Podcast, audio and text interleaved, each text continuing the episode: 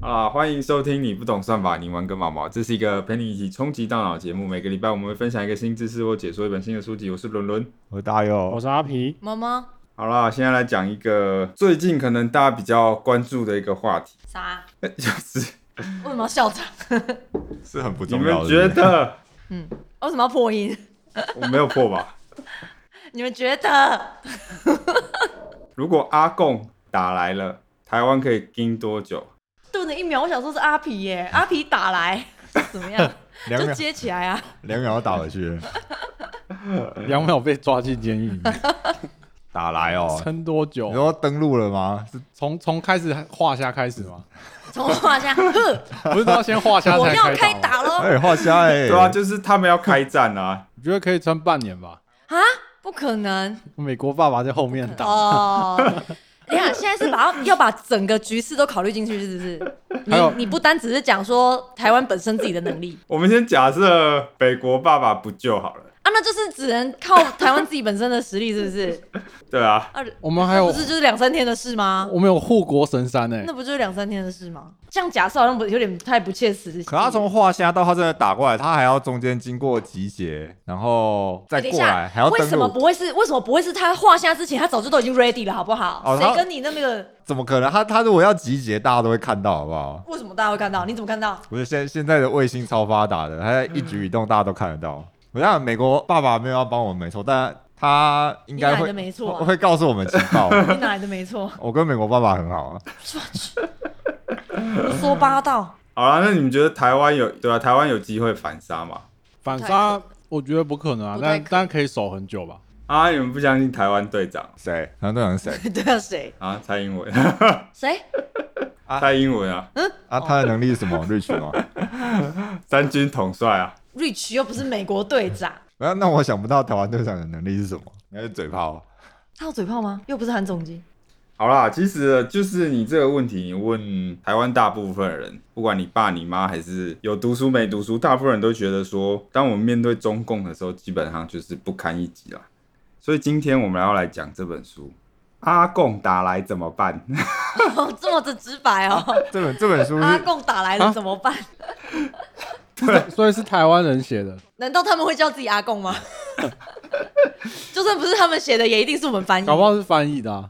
这本书的作者是王力，王力第二战研所那个王力，你们知道吗？我不知谁道不知道对，他是一个蛮知名的部落客啦，他 Facebook 粉砖我记得有破七万人这样。所以是台湾人吗？对，他是台湾人，嗯，然后他个人兴趣就是战略思想的研究，然后战略的那个运作模型跟实物运作的经验，然后他也跟产业界跟教育界都有一些经验这样。哇，他懂很多哎、对，没错，他出这本书的目的呢，就是很直白，他就是要跟你说阿 光打来了怎么办？怎么办？交战守则吗？呃，可以这么说。其实他这本书呢，它的重点要颠覆你平常的认知。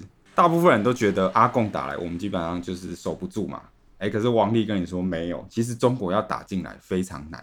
没有，我觉得没有那么容易刚刚问你不讲，现在才这边讲， 啊。我是马后炮、啊，马后炮哎、 没有他打进来没有，他打进来没有那么简单。可是他打进来了，我们一定守不住。如果他真的打进来的话，好，我们现在来看市面上很常流传的一个论调，叫做“飞弹论”。这个我相信大家可能或多或少就有听过，就是中国那边有上千颗飞弹嘛，然后它一次就射进来，biu，然后基本上我们就拜拜了。这是一个很常见的说法啦，我记得很久之前就有听过了。那应该也是蛮多人觉得说，哎、很惧怕这个中国的上千颗飞弹。好，可是事实上哦，中国它确实以数据来看，它确实还真的可能有一千到三千颗飞弹，这是没错的。可是其实要靠飞弹把台湾轰掉，其实没有那么容易。哦，我们现在讲飞弹的一个基本的属性，飞弹有一个数值叫做 CEP，然后 CEP 它这个东西这样啊，假设这个飞弹的 CEP 是一百公尺的话，它的意思就是有五十趴的几率可以丢进以目标为中心半径一百公尺的区域内。五十趴机遇，好，比方说，假设飞弹的 CEP 是一百公尺，然后我要用这个飞弹打一个目标，哦，表示说这个飞弹有五十帕的几率会掉出目标的一百公尺以外。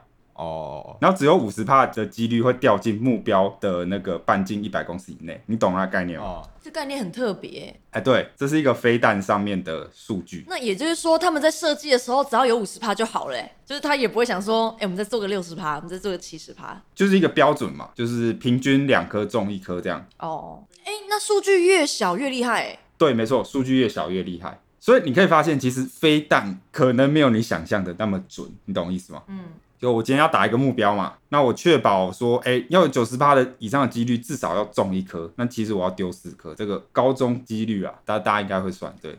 为什么突然呛听 众？那你算多 少？有我对，就是不会算，直接关掉。至少一颗的几率有多少？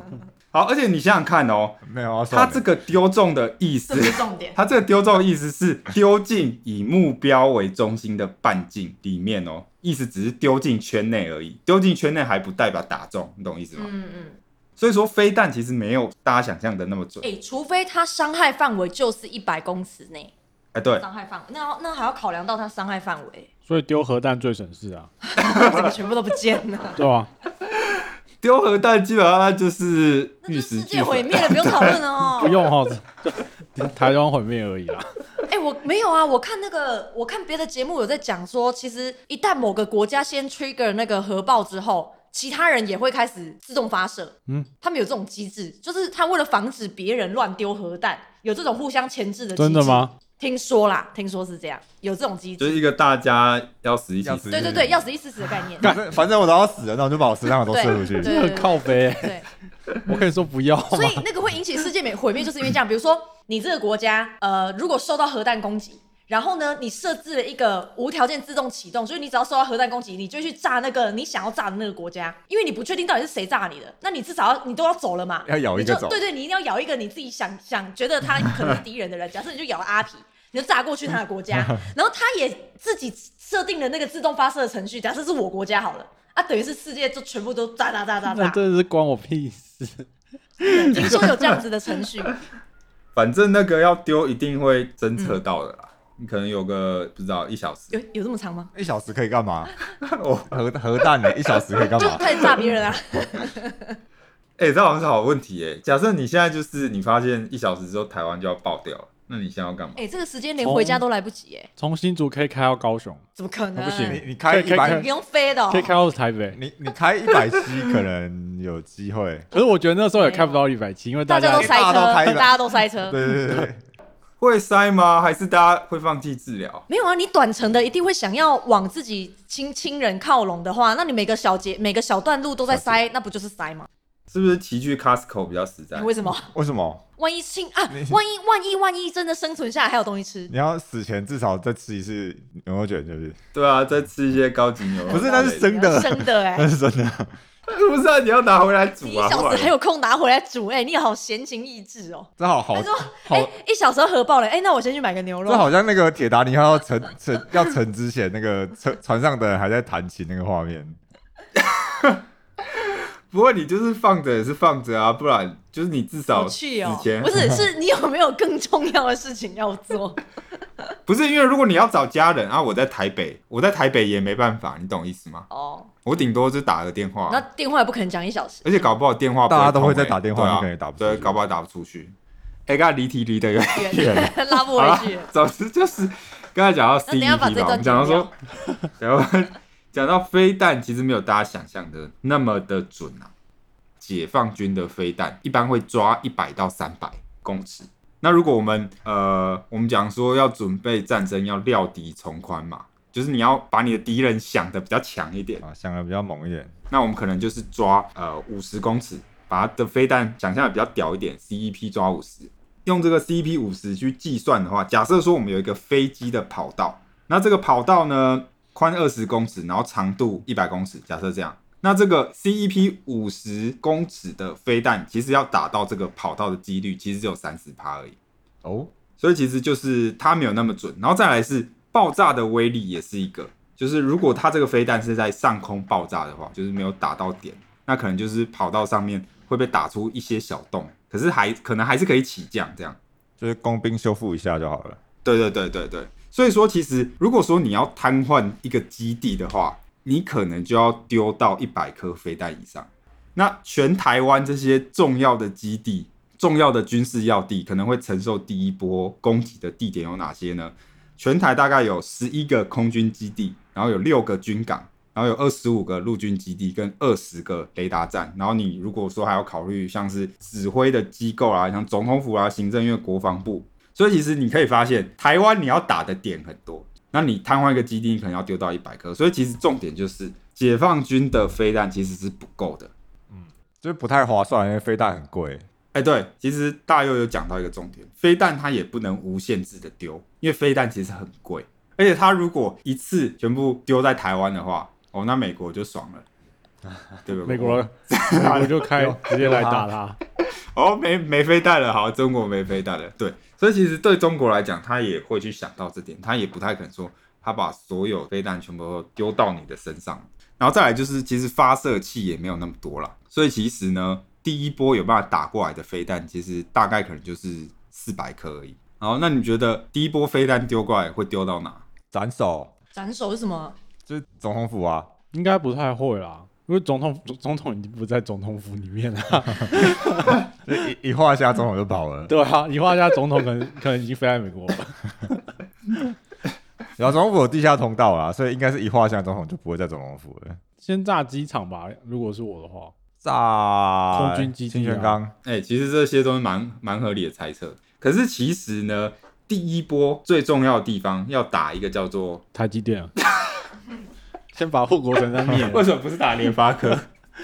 没有那么重要 没。那么重要哎、哦。联发科不重要，不要打护国神山比较比较强一点，炸下去世界都影响。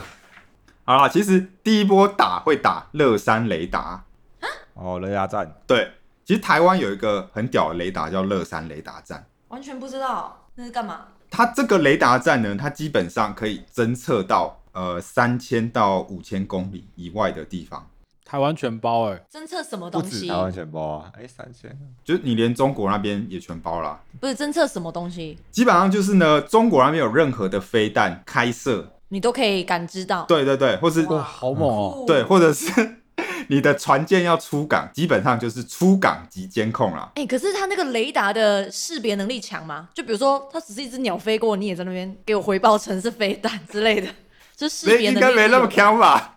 没那么强吧？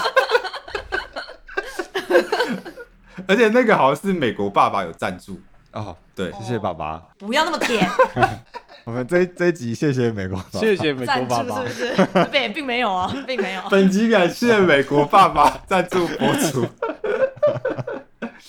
就这件事好像没有公开啦，不过大家好像都认为说，哎、这个乐山雷达站基本上是有美军在里面的。那反正就是中国，他一定要先打掉乐山雷达，因为像在座各位有打漏都知道嘛。视野很重要，是对，没错，视野很重要，你要先插眼嘛。不是？先猜眼，先猜眼，合对理。，就是如果这个雷达没有打掉，基本上呢，然后我们开图看中国。对，所以说这个乐山雷达呢，它有一个很重要的任务，也是呃要吸引第一波的炮火。所以我前面说集结，就是中共只要一集结，我们其实就会知道他在做。哎、没错，，没错，这件事听起来也是蛮合理哎、的。没错，没错，没错。其实中国它只要开设，或者是呃在某些地方部署了，其实我们是看得到的。那反过来他看得到我们吗？呃，我觉得应该也会、因为他们应该也也是会有雷达之类的东西吧？应该有吧？哦对啊，还是射射看就知道了。你可以假部署啊，假设所以其实中国他很清楚说，他们的飞弹要来 K 我们是不够的。对中国来讲，他也会担心说美军爸爸会不会介入嘛？当然说我们在考量说我们跟中国在 PK 的时候，我们料敌从宽嘛，我们可能要假设说美国爸爸不会帮。呃对不呵，可是对中国来讲，他们其实也要料敌从宽，他们要想是哎干，那如果我今天美国爸爸帮我对美们，国爸爸要帮了怎么办？他料理闯关，所以就一直打，不想打过来。 对，所以它其实也是对中国来讲，它也是会有压力的。那这边可以讲一下说美军的战略啦。基本上，呃，这本书它提到说，美国的最大利益、最核心的战略就是要维持航线的畅通，它就要确保那个海洋的畅通，维持它海上霸权的地位。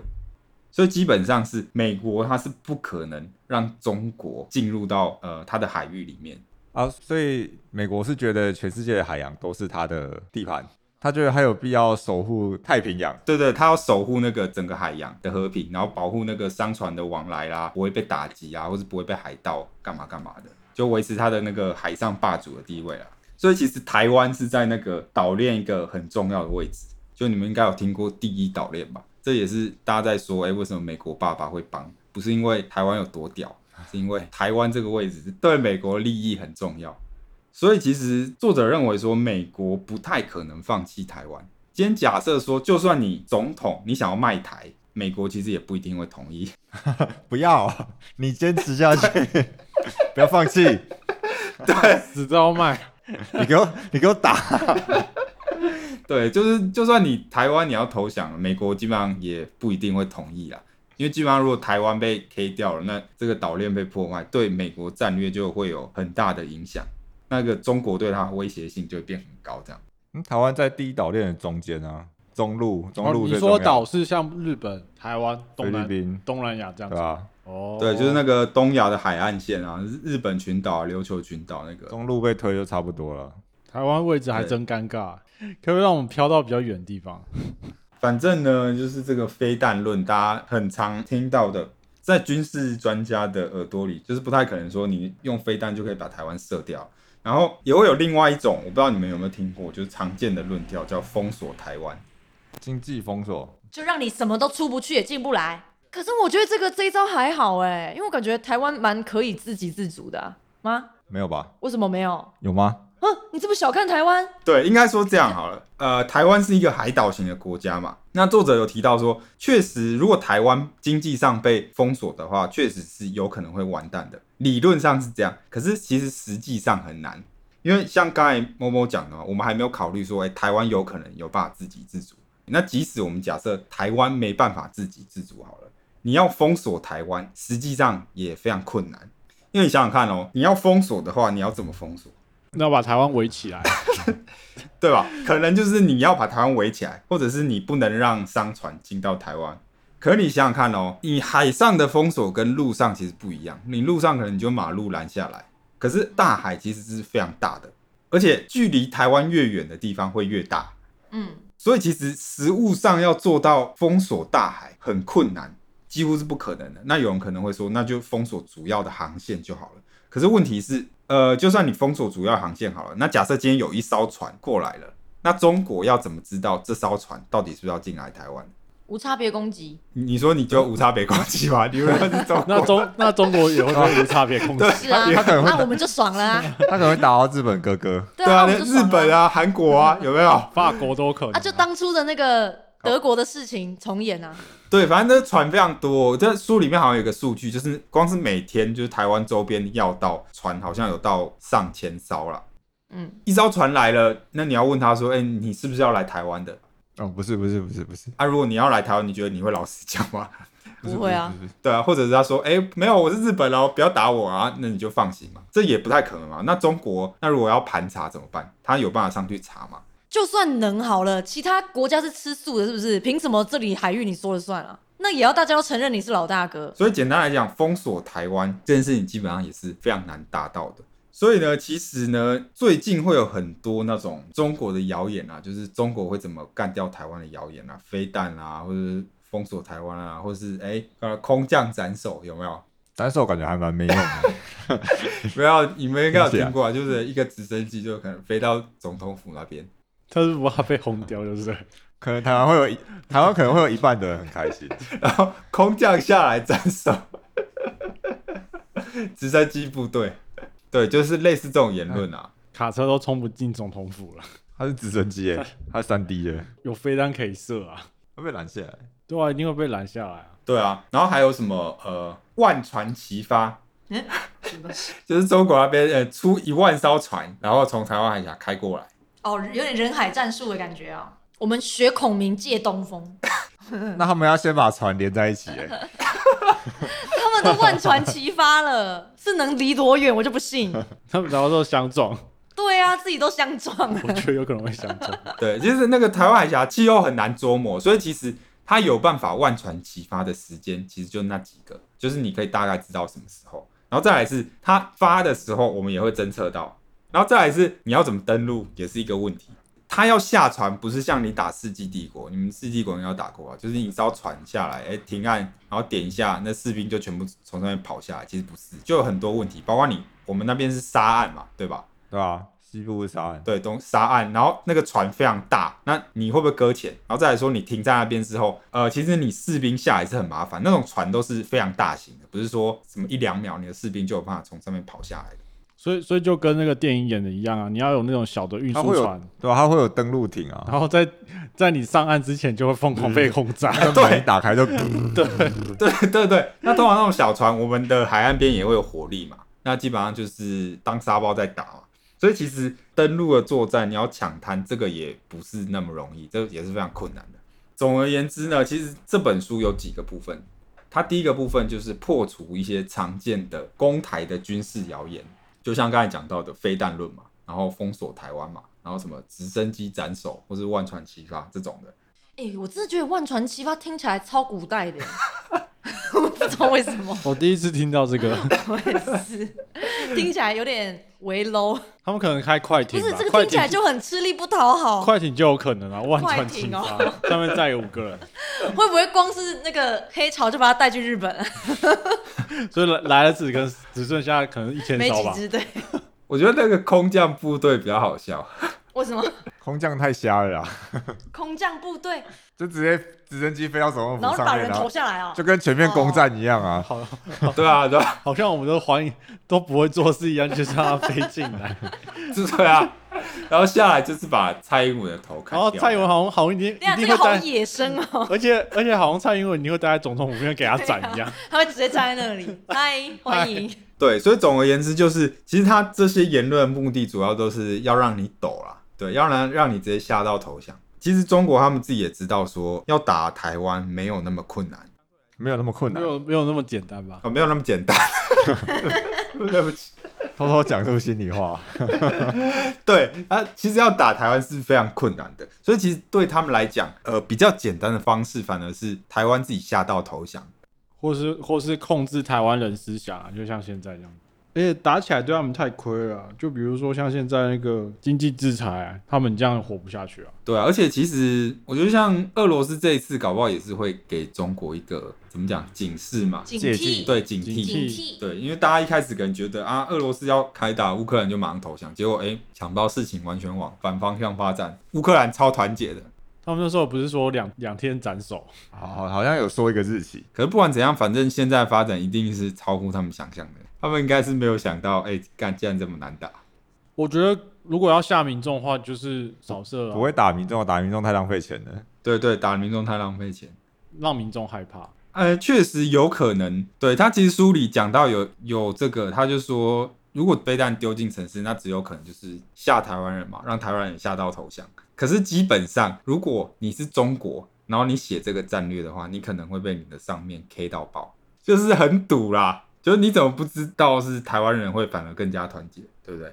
或者是你丢平民很浪费嘛，那就你飞弹丢完了，然后你都没有打击到重要军事基地，所以你那个事前的那个资讯要先那个做足啊，再送一颗飞弹过来，大家大家就对啊，所以他说们现在一直在说台湾打，他们打过来我们就会投降，啊一直在洗脑，对啊，洗脑到一个地步，再送一颗飞弹好了，送到园区里面。这叫集体催 眠，就要先跟你讲，哎、我觉得他们催眠的蛮成功的，像我爸妈也也是一直在讲啊。对吧、那最后那个飞弹一打过来，大家就大家就被催没眠有啊，了，就是说，哎，那个、那个、那个中国到时候打过来怎么办啊？阿平就要上战场了，阿平是替代役，不会啊， 我毫无战力。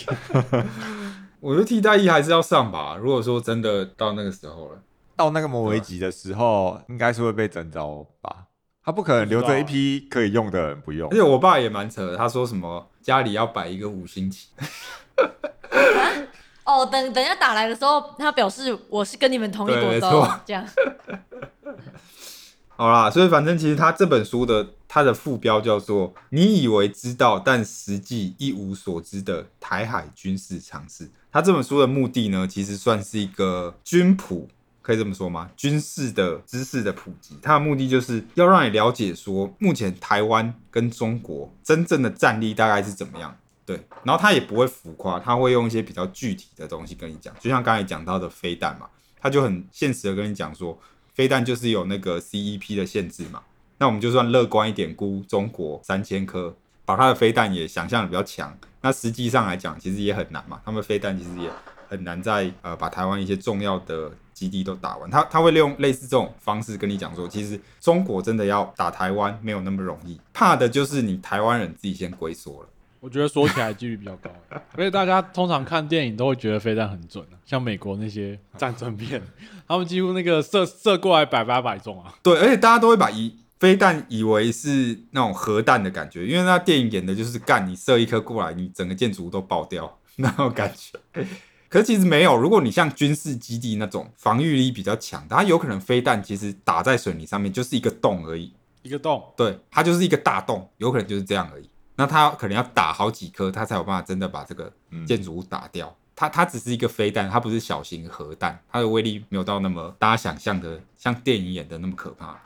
好啊，所以其实我蛮推荐大家去看这本书了，尤尤其是台湾现在的状况，呃，就是大家要对双方的实力有一个比较基础的认知，然后你才不会呃，然后要对自己的国家有信心。对对对，你要为自己的国家有信心一点。当然，这是一个威胁，可是就是我们要以正常的状况面对，就是不要投降主义。就有些人可能已经是投降主义了，觉得说啊，那中国来哦，我们就放推，哦，我妈已经准备投降 了。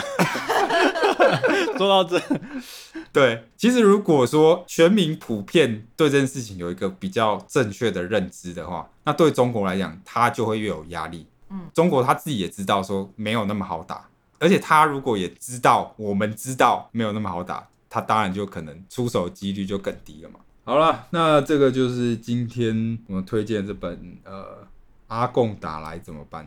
那如果大家对这本书有兴趣的话，可以从我们 podcast 的连接呃点进去购买。那如果觉得我们 podcast 内容还可以的话，希望你可以给我们五星好评，在 Apple Podcast 跟 Spotify 上面。那我们就下次见喽。世界和平，大家拜拜。拜拜。拜拜啊拜。买回去科普给爸妈听哦，感觉爸妈很需要，瞎担心。